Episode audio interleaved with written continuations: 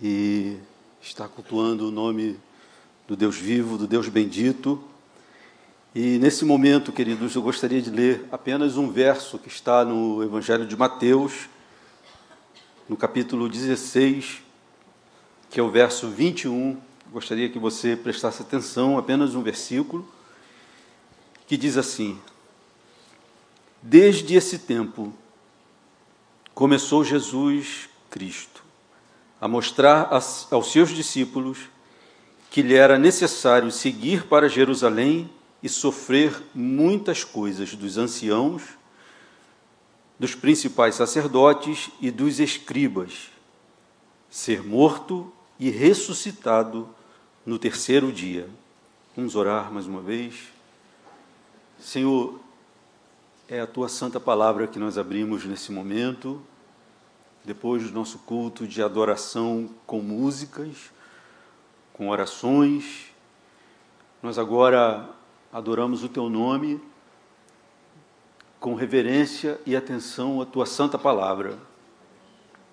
E eu peço que, em nome de Jesus Cristo, a tua graça nos envolva de tal modo que entendamos, ó oh Deus, mais alguns aspectos dessa verdade tão preciosa, tão maravilhosa, que tem norteado a nossa vida, a nossa história, tem nos feito viver, Senhor. E que o Senhor nos fortaleça mais uma vez, em nome de Jesus. Obrigado por esses teus discípulos que estão aqui, diante não de um homem, mas diante da tua santa palavra. E como todos eles, ó oh Deus, eu peço que o Senhor ilumine as nossas mentes, Pai, em nome de Jesus. Que o Senhor nos livre de tudo aquilo que pode impedir de nós entendermos da forma mais correta a tua palavra santa, Senhor, em nome de Jesus. Tu és um Deus maravilhoso, o Deus da nossa história, da nossa vida. E é por isso, ó Deus, que entramos nesse lugar para cultuar teu nome para cantar louvores ao nome da tua glória, Senhor, em nome de Jesus. Que o Senhor cerque este lugar com o teu poder, com a tua graça, com a tua bondade, Senhor. O Senhor conhece cada coração que está aqui, o Senhor sabe como cada um entrou nesse lugar e que em nome de Jesus todos nós sejamos abençoados por essa bondade tão perseverante em nossa história, Senhor, em nossa vida. Nós oramos em nome de Jesus. Amém. Amados, o conhecimento básico do cristianismo passa pelo conhecimento de que a fé cristã está fundamentada na obra de Jesus Cristo, ou seja, no seu nascimento, na sua morte e na sua ressurreição. Não precisa nem ser um cristão professo para saber que a obra de Cristo constitui-se desses importantes eventos: seu nascimento, a sua morte e a sua ressurreição. Eu digo que não precisa nem ser um cristão professo, porque o nosso calendário, a nossa cultura está estão marcados por essas datas que se tornaram festivas, comemorativas. Então, celebramos o nascimento de Cristo, celebramos também a sua morte e a sua ressurreição. Isso parte do nosso calendário, na nossa cultura. Então, é sabido que é, esses eventos são importantes para a obra de Jesus Cristo. Agora, esses eventos que fazem parte da vida de Cristo, eles podem ser vistos de longe. E de tão longe, eles podem se tornar indiscerníveis, desfigurados, incompreensíveis. E com isso, como resultado, nós temos a indiferença diante da história do Salvador, diante de Jesus Cristo. Ou então, esses eventos podem ser contemplados através da luz do Espírito Santo. E então, debaixo da luz do Espírito Santo, da sua iluminação, nós contemplamos a vivacidade dessa obra, desses eventos nós compreendemos com clareza e distinção a glória desses eventos, a beleza desses eventos.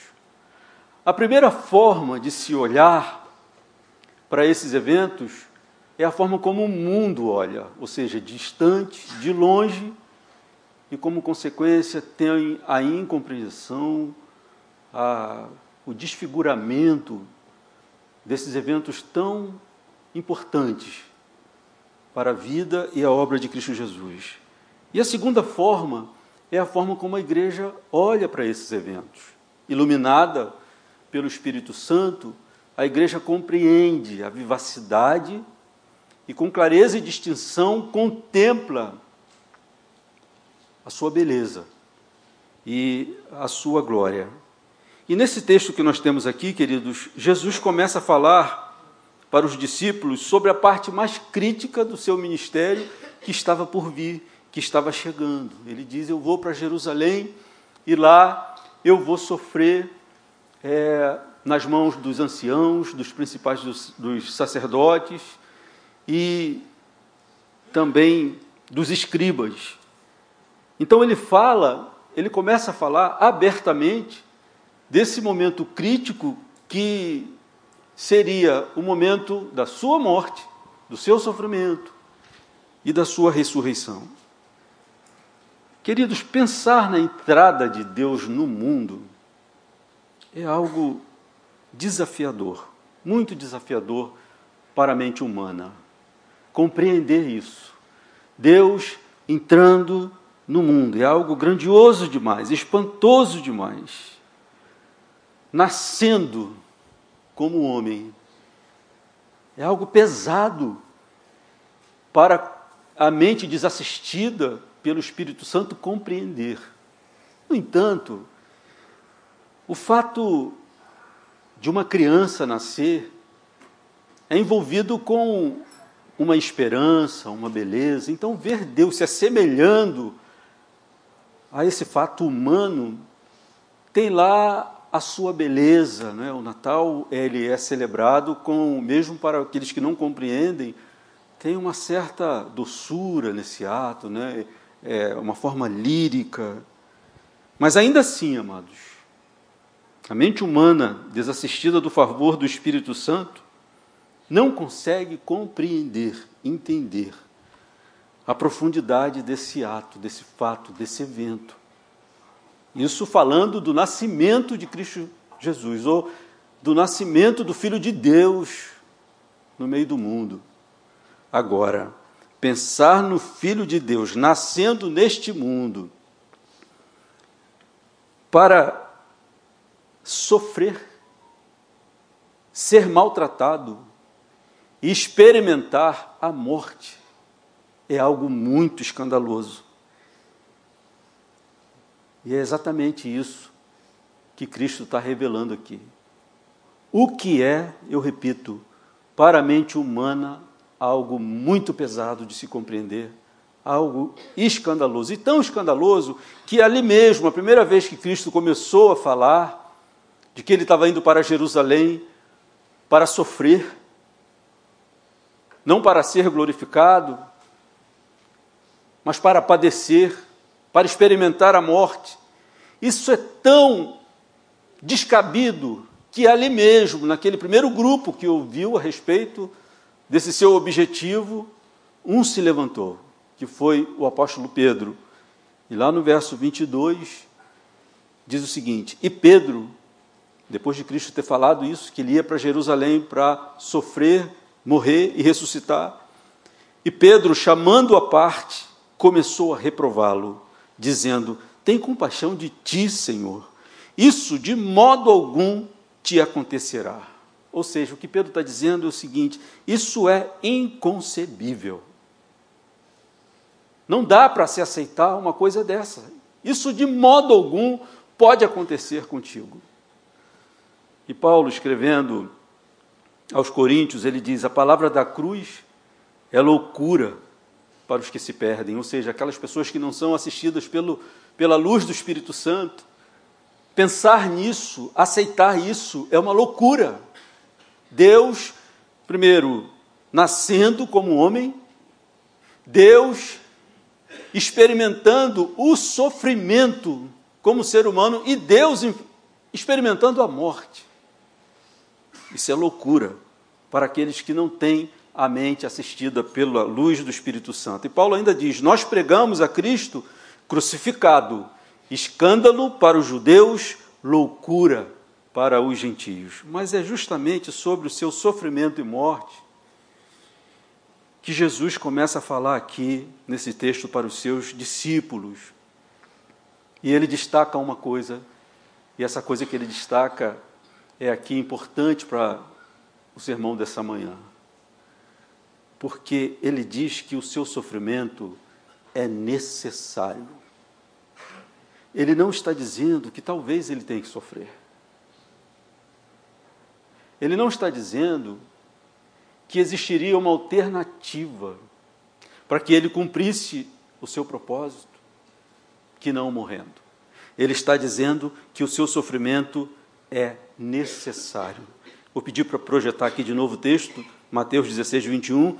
Desde esse tempo começou Jesus Cristo a mostrar aos seus discípulos que lhe era necessário seguir para Jerusalém e sofrer muitas coisas dos anciãos, dos principais sacerdotes e dos escribas, ser morto e ressuscitado no terceiro dia.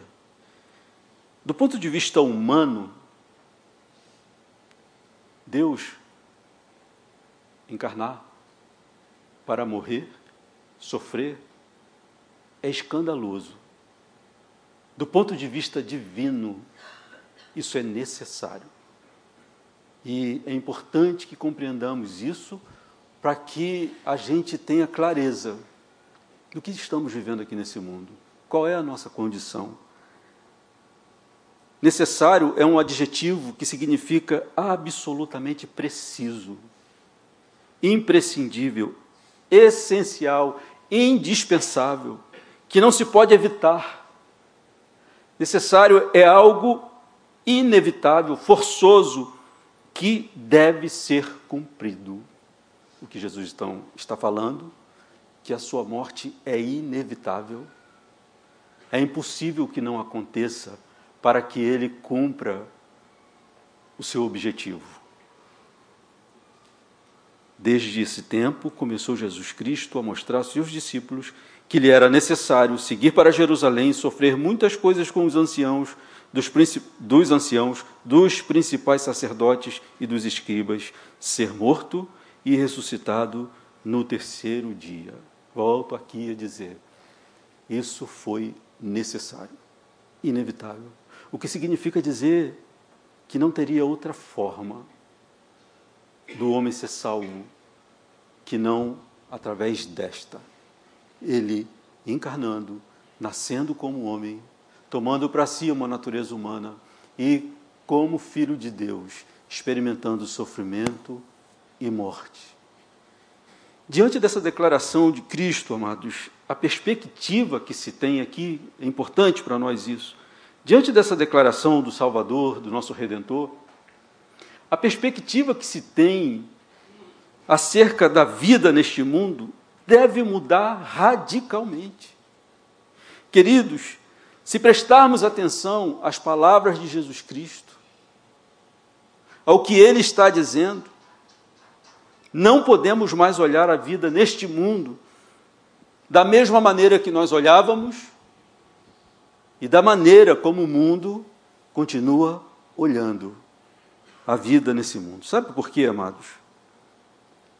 as condições da vida neste mundo são tão terríveis e comprometedoras que o nosso Salvador só conseguiu resgatar o ser humano com muito sofrimento. Esse é o ponto, amados. Essa é a essência, essa é a realidade da vida.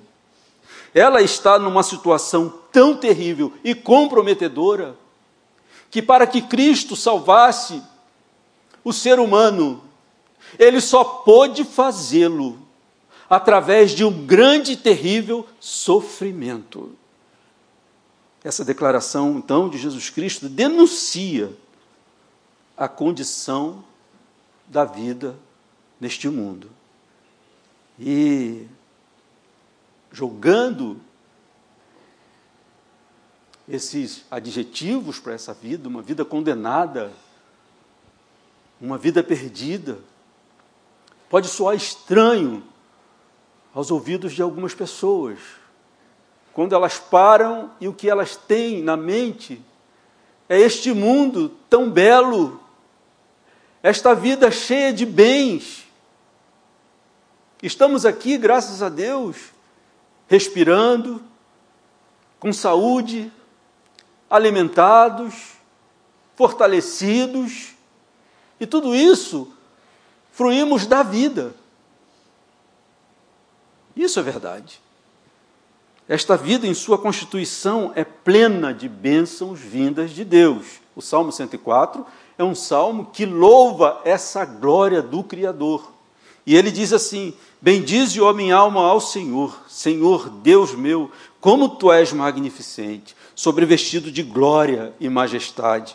Lançaste os fundamentos da terra para que ela não vacile em tempo algum. Tu fazes rebentar fontes no vale, cujas águas correm entre os montes. Dão de beber a todos os animais do campo, os jumentos selvagens matam a sua sede.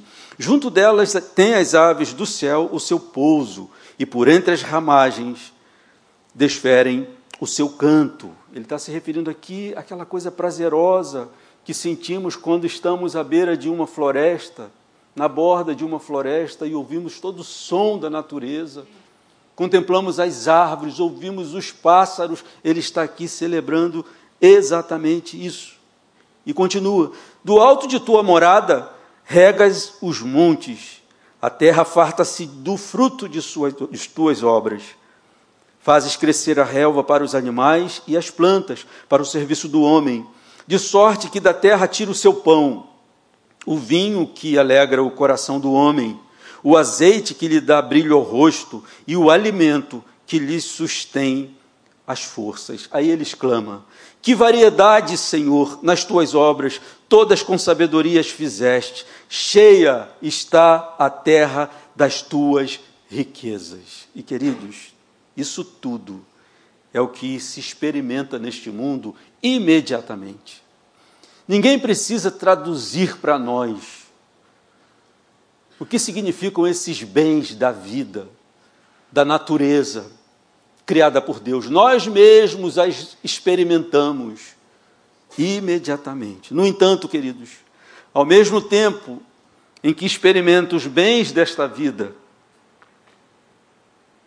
o ser humano está envolvido numa condição tão terrível que a única forma de ser resgatado de fato é através do terrível sofrimento de Jesus Cristo.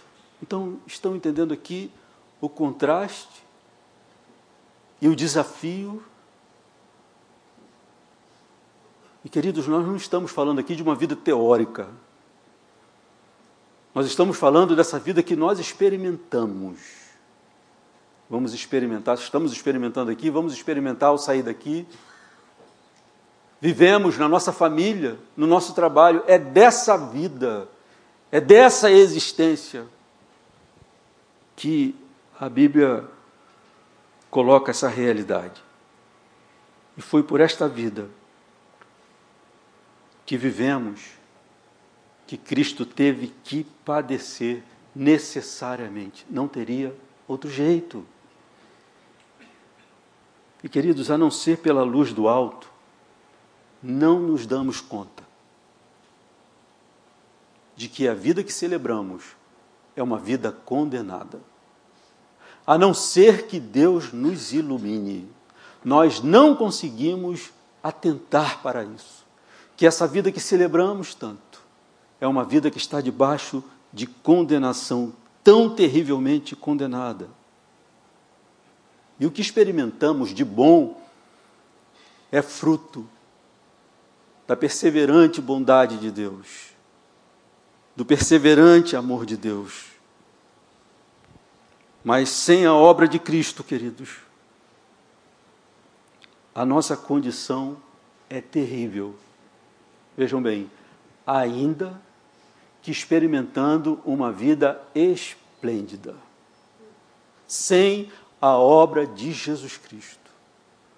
A nossa condição é terrível, ainda que experimentemos uma vida esplêndida. O salmista Asaf, no Salmo 73, ele relata uma crise que ele teve.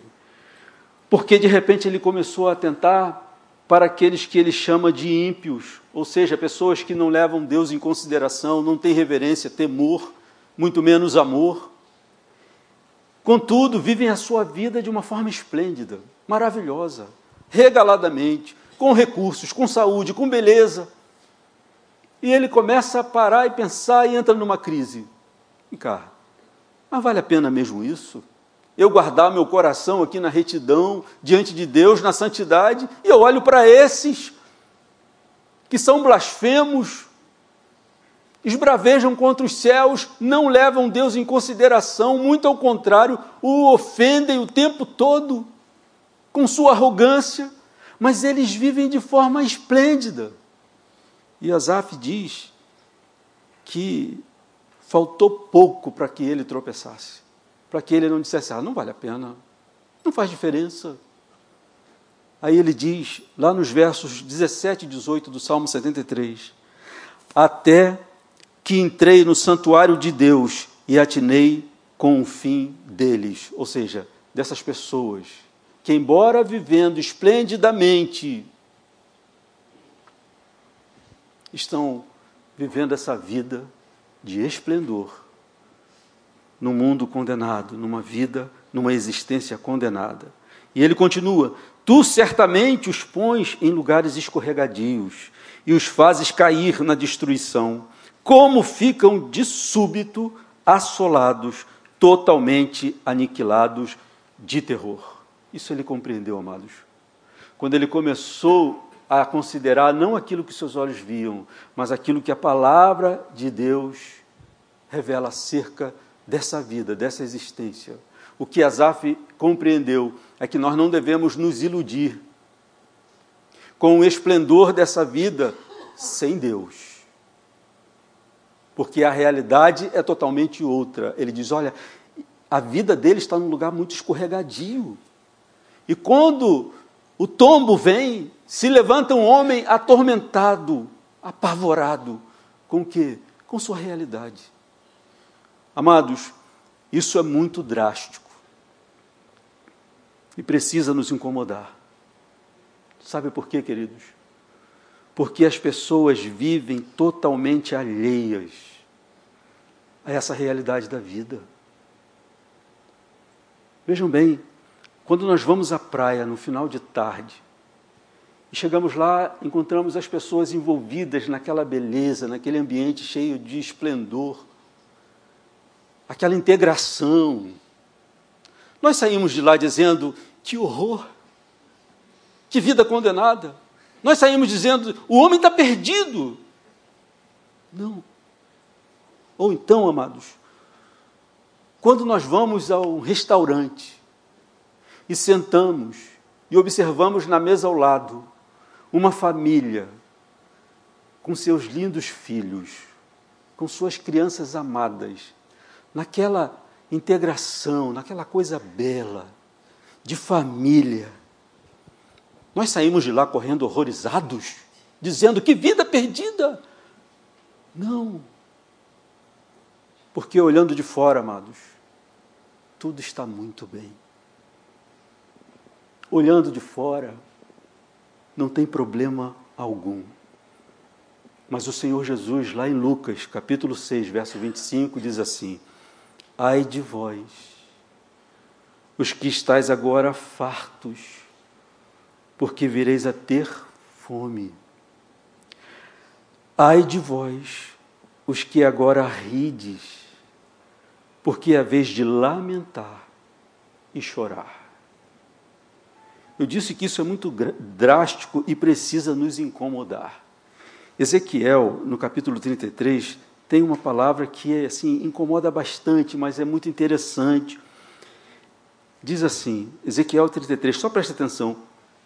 Veio a minha palavra do Senhor dizendo: Filho do homem, fala aos filhos do teu povo e dize-lhes: Quando eu fizer vir a espada sobre a terra, e o povo da terra tomar um homem dos seus limites e o constituir por seu atalaia, e vendo ele que a espada vem sobre a terra, tocar a trombeta e avisar o povo, se aquele que ouviu o som da trombeta não se der por avisado e vier a espada e o abater, o seu sangue será sobre a sua cabeça.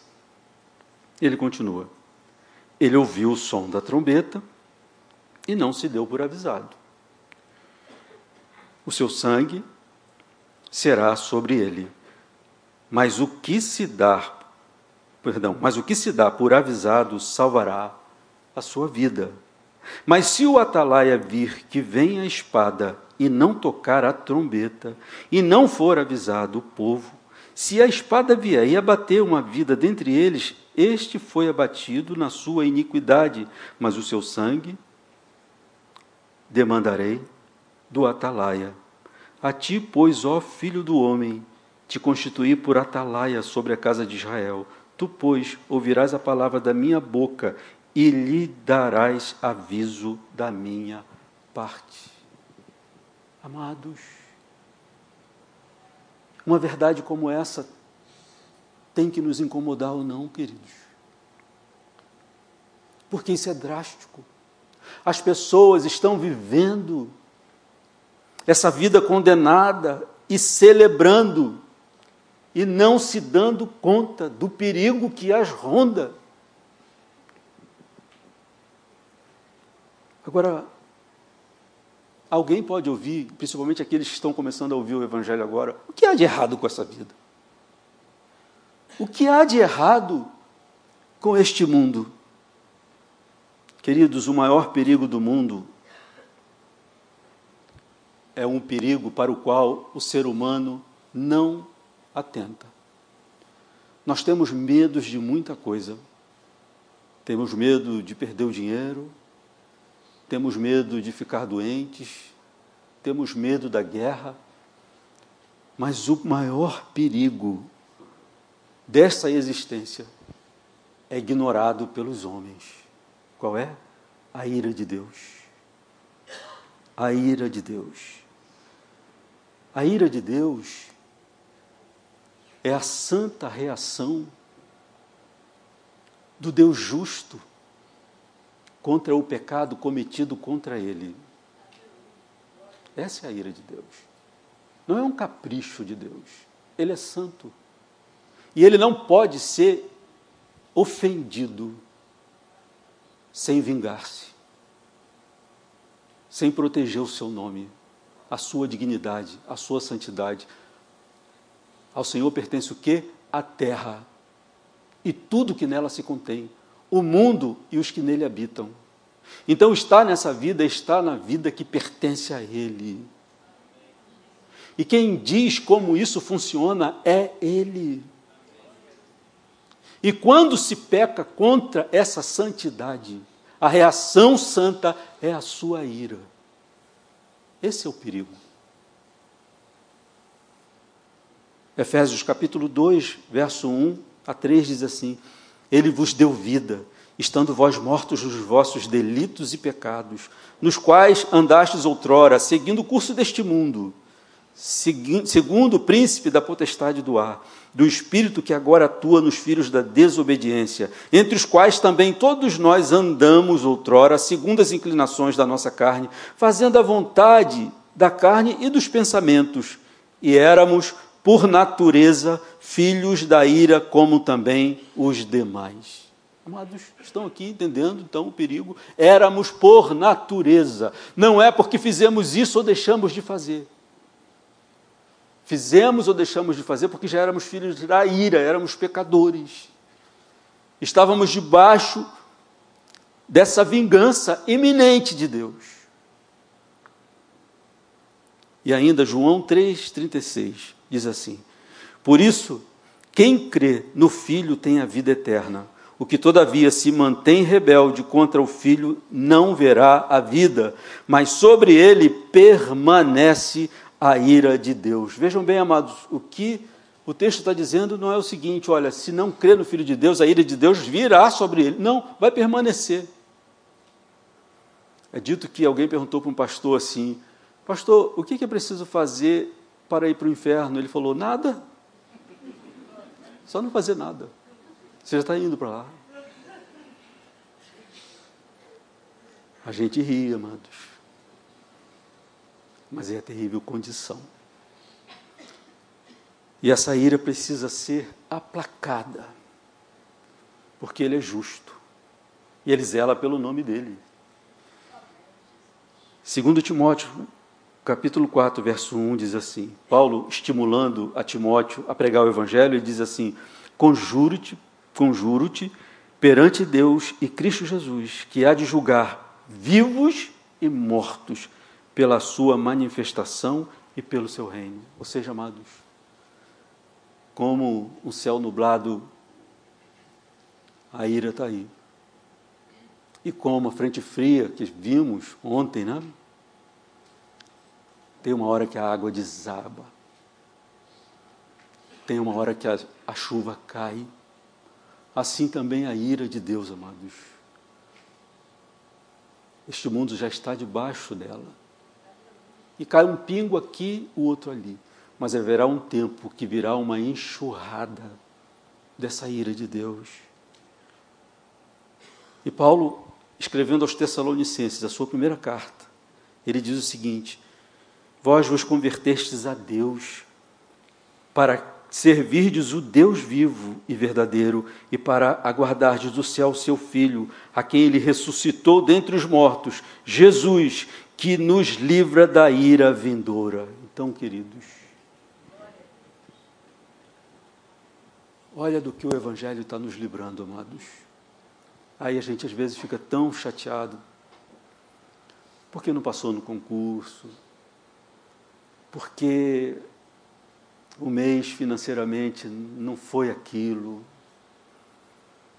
não conseguimos aquilo pelo que tanto oramos, ficamos chateados. Quando já está na conta de todos aqueles que creem em Jesus Cristo o livramento da ira divina. Por isso tudo, amados, é que Jesus disse aos seus discípulos que lhe era necessário sofrer, ser morto e ressuscitar. Quando ele diz para os discípulos: Olha, estou indo para Jerusalém e é necessário que eu sofra, que morra e ressuscite no terceiro dia. Necessário, amados. Isaías diz de uma forma muito contundente e maravilhosa o que que ele estava, por que que ele estava indo para o sofrimento, por que que ele estava indo para a morte. Isaías 53, 4 diz assim: Certamente, vou pedir para projetar aqui, por favor, Marcos. Certamente ele tomou sobre si as nossas enfermidades e as nossas dores levou sobre si. Um momentinho aqui, amados, quando nós lemos que Cristo levou sobre si as nossas dores, nós somos inclinados a pensar naqueles sofrimentos pontuais, naquelas dores pontuais que nós enfrentamos nesse mundo. Pode ser que sim, mas amados, as dores que Ele tomou sobre os seus ombros, com as quais Ele subiu a cruz por nós, foram as dores da condenação debaixo da ira de Deus. Ele estava indo levando sobre si as nossas dores. E nós o reputávamos por aflito, ferido de Deus e oprimido. Mas ele foi traspassado pelas nossas transgressões e moído pelas nossas iniquidades. O castigo que nos traz a paz estava sobre ele, e pelas suas pisaduras nós fomos sarados. Todos nós andávamos desgarrados como ovelha, cada um se desviava pelo caminho, mas o Senhor fez cair sobre ele a iniquidade de todos nós. Estávamos vivendo aqui, amados, comparados aqui às ovelhas, mas desgarrados desgarrados de Deus e debaixo da sua ira.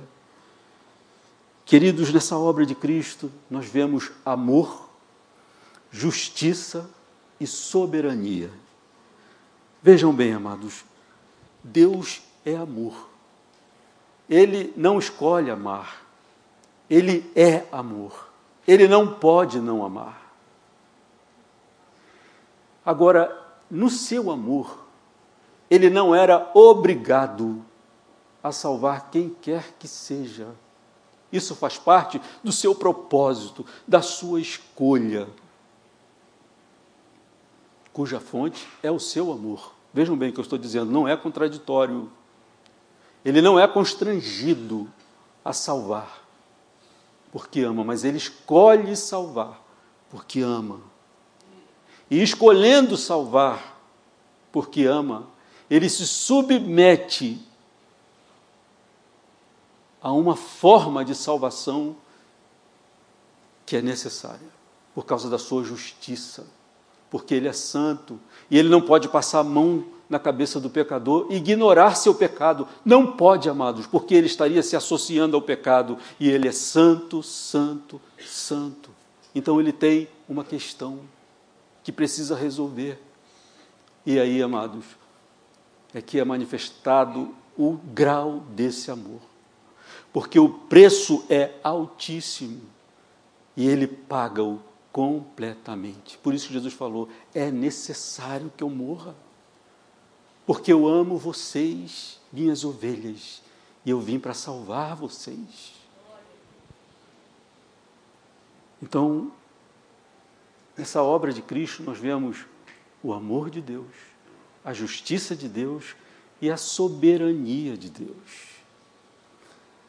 O livro de Jó diz o seguinte no capítulo 42, verso 2: Bem sei que tudo podes, e nenhum dos teus planos pode ser frustrado. Isso é bacana de se ouvir, não é verdade? É bom escutar isso. Nenhum, absolutamente nenhum dos planos de Deus pode ser frustrado.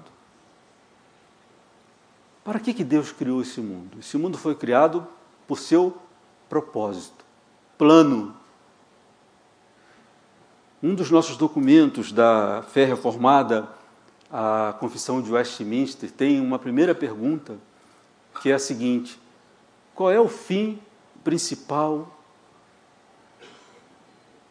do homem? E a resposta é: o fim principal do homem é glorificar a Deus e desfrutá-lo para sempre. Foi com esse propósito, amados, foi com este plano que Deus criou este mundo que Deus criou a todos nós para desfrutarmos dele, para experimentarmos tudo o que amamos dele.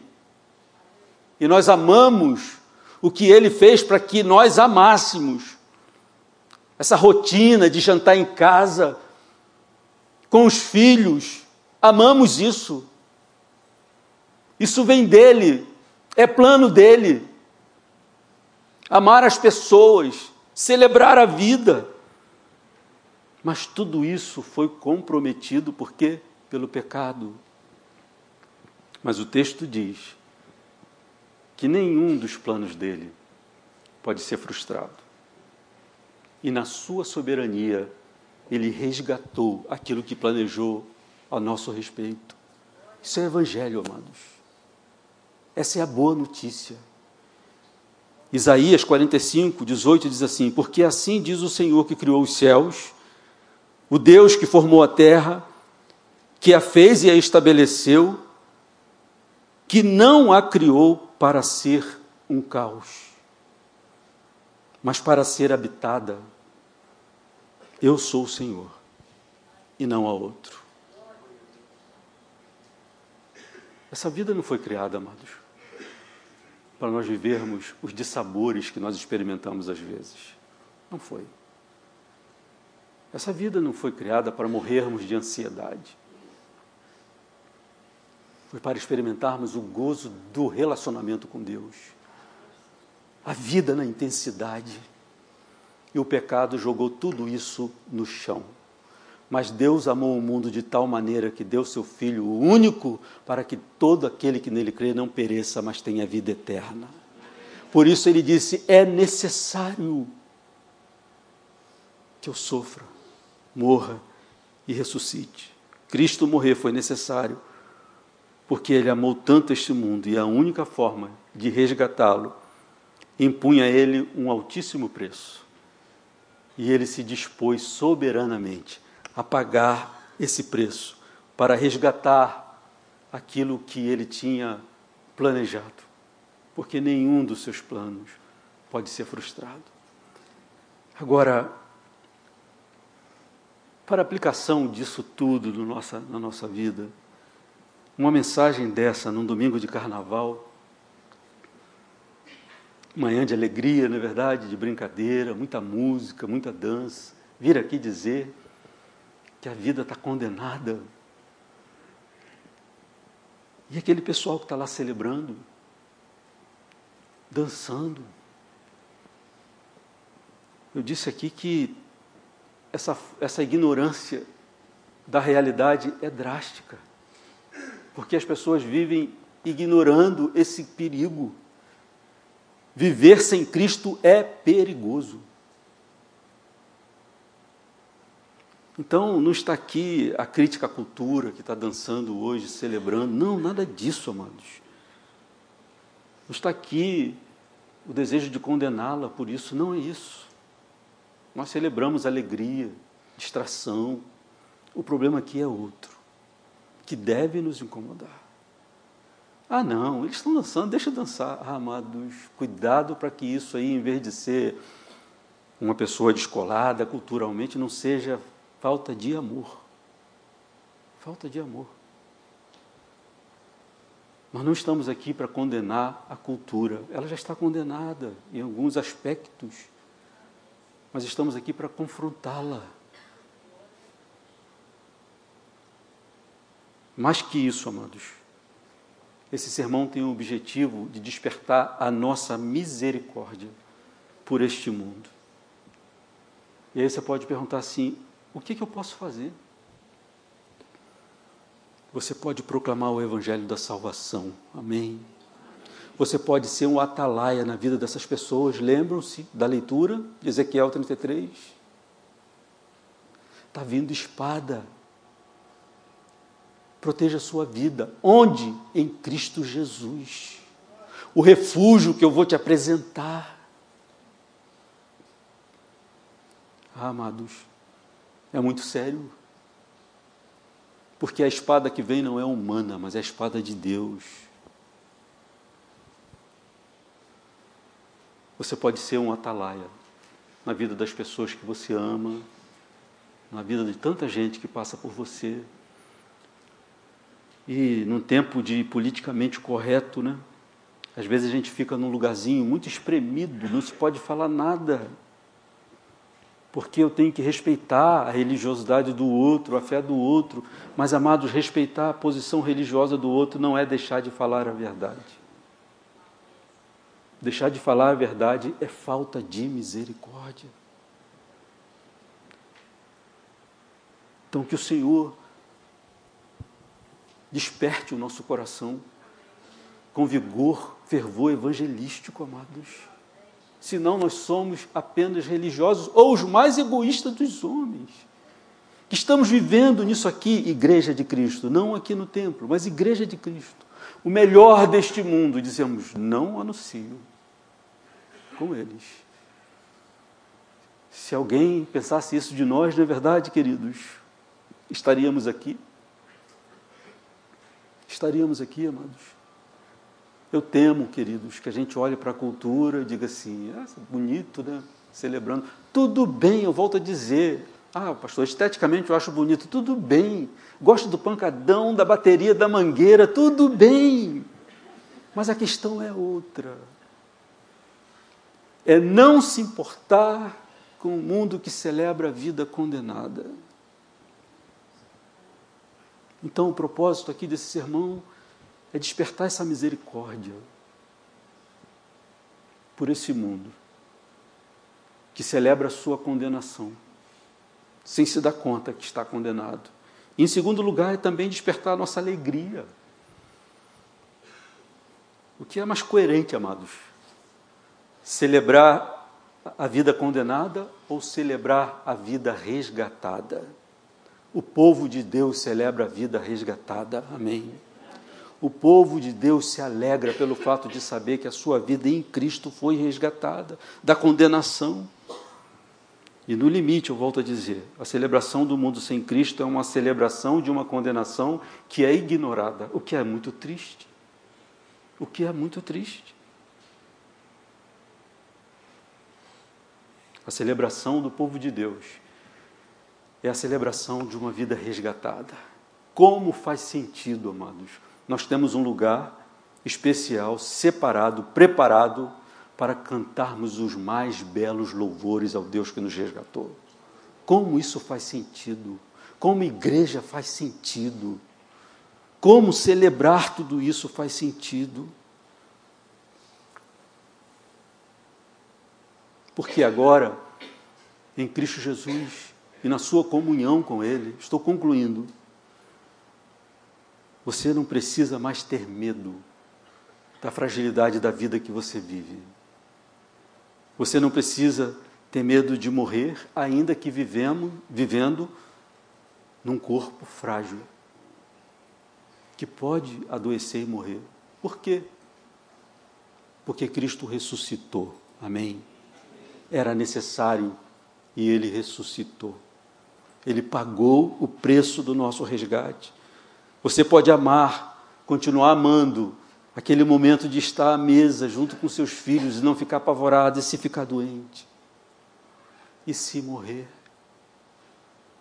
Porque o que está marcado para você na sua comunhão com Cristo Jesus é um novo céu e nova terra, onde as coisas serão para sempre. Ainda que se tenha de experimentar a dor de uma saudade, ela não é para sempre. E aí é consolo. Quando há esperança segura e certa, o coração não se ilude, amados. O coração é consolado. E em Cristo Jesus nós sabemos que nós podemos passar por esses reveses. Mas temos segurança em Cristo que tudo é temporário. Esta vida condenada, esta vida fragilizada pelo pecado, ela é temporária.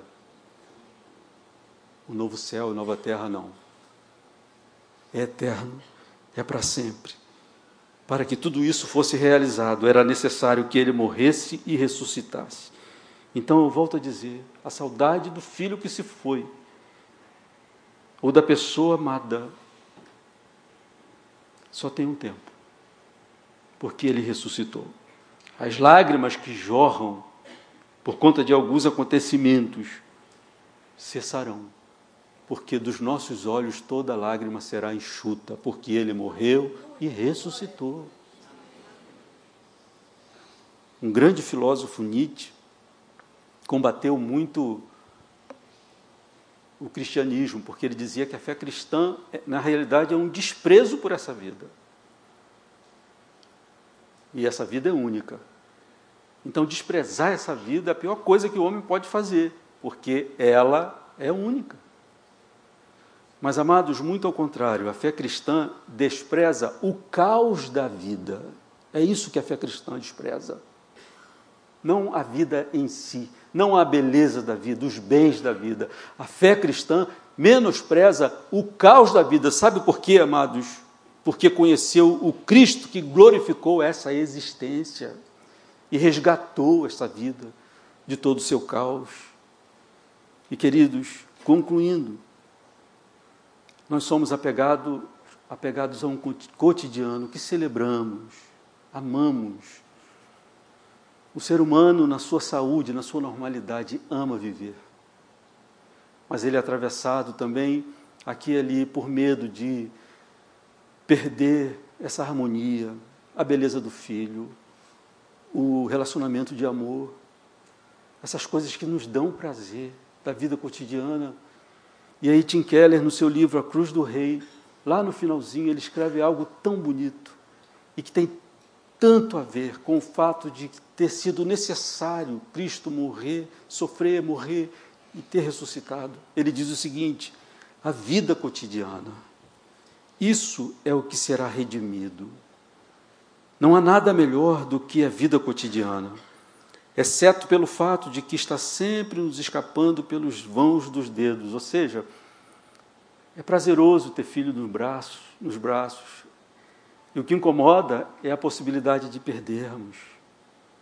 E tantas outras coisas. É tão prazeroso ter, viver, experimentar. O que incomoda é a insegurança de que se teremos isso para sempre. E ele continua. É, exceto pelo fato de que está sempre nos escapando pelos vãos dos dedos, sempre se desintegrando.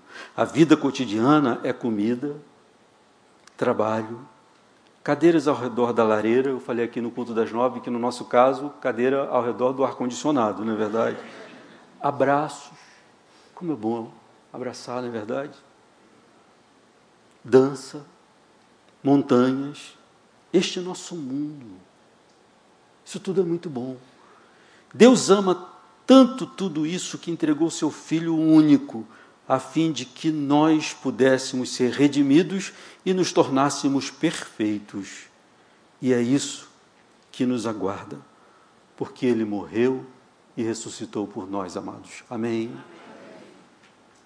Que a nossa vida seja tocada por essa misericórdia, por aquelas pessoas que estão celebrando a vida condenada, a vida debaixo da ira de Deus. E que a nossa vida também seja fortalecida por essa alegria, porque nós podemos sair daqui e viver sem medo a nossa vida, porque ela foi resgatada por Cristo Jesus. Se tivermos de enfrentar dores ainda aqui, tudo isso será temporário. Porque quando novo céu e nova terra se instalarem diante de nós como nossa herança, tudo será para sempre. Vamos ficar de pé e vamos orar. Amado Jesus, amado Senhor, precisamos sempre de que Teu Espírito Santo abra os olhos do nosso entendimento. Porque olhando com os olhos físicos, muita coisa fica encoberta. Mas a tua palavra diz: Conhecereis a verdade, e a verdade vos libertará. Deus amado, glórias ao teu nome, porque quando entendemos a essência dessa vida, a sua condenação, nós já estamos sendo transformados por ti e resgatados em ti, Senhor. Obrigado por essa fé, Senhor. Obrigado por esses teus discípulos. Obrigado pela tua igreja, Senhor. Deus amado, Deus bendito, coloca misericórdia no nosso coração, ó Deus. Que possamos sair daqui como atalaias no meio desse mundo e com toda dedicação e atenção e empenho, pedindo virtude do Espírito Santo, ó Deus. Que possamos alertar de que, por mais que essa vida tenha tanta coisa a ser celebrada, ela não se basta e ela é perigosa, porque ela está a caminho da condenação, do juízo de Deus, e só há uma maneira de se escapar a isso, que é através da nossa comunhão e fé com o Redentor, o nosso Senhor Jesus Cristo. Por favor, Pai, abra os nossos lábios, nos dê virtude do alto para que possamos evangelizar, proclamar, ser atalaia na vida das pessoas que passam por nós, ó oh Deus, e encha a nossa vida de paz, ó oh Deus, porque sabemos que estamos guardados no nosso Salvador, a nossa vida está guardada em Cristo, o nosso Senhor. Ó oh Deus, muito obrigado por essa fé, obrigado por essa convicção, obrigado por tua vida em nós, ó oh Deus. Nós bendizemos o teu nome, em nome de Jesus. Que a graça de nosso Senhor e Salvador Jesus Cristo, o amor de Deus e a comunhão do Espírito Santo sejam com todos vocês, em nome de Jesus. Amém. Vamos em paz, amados, uma boa semana para todos vocês.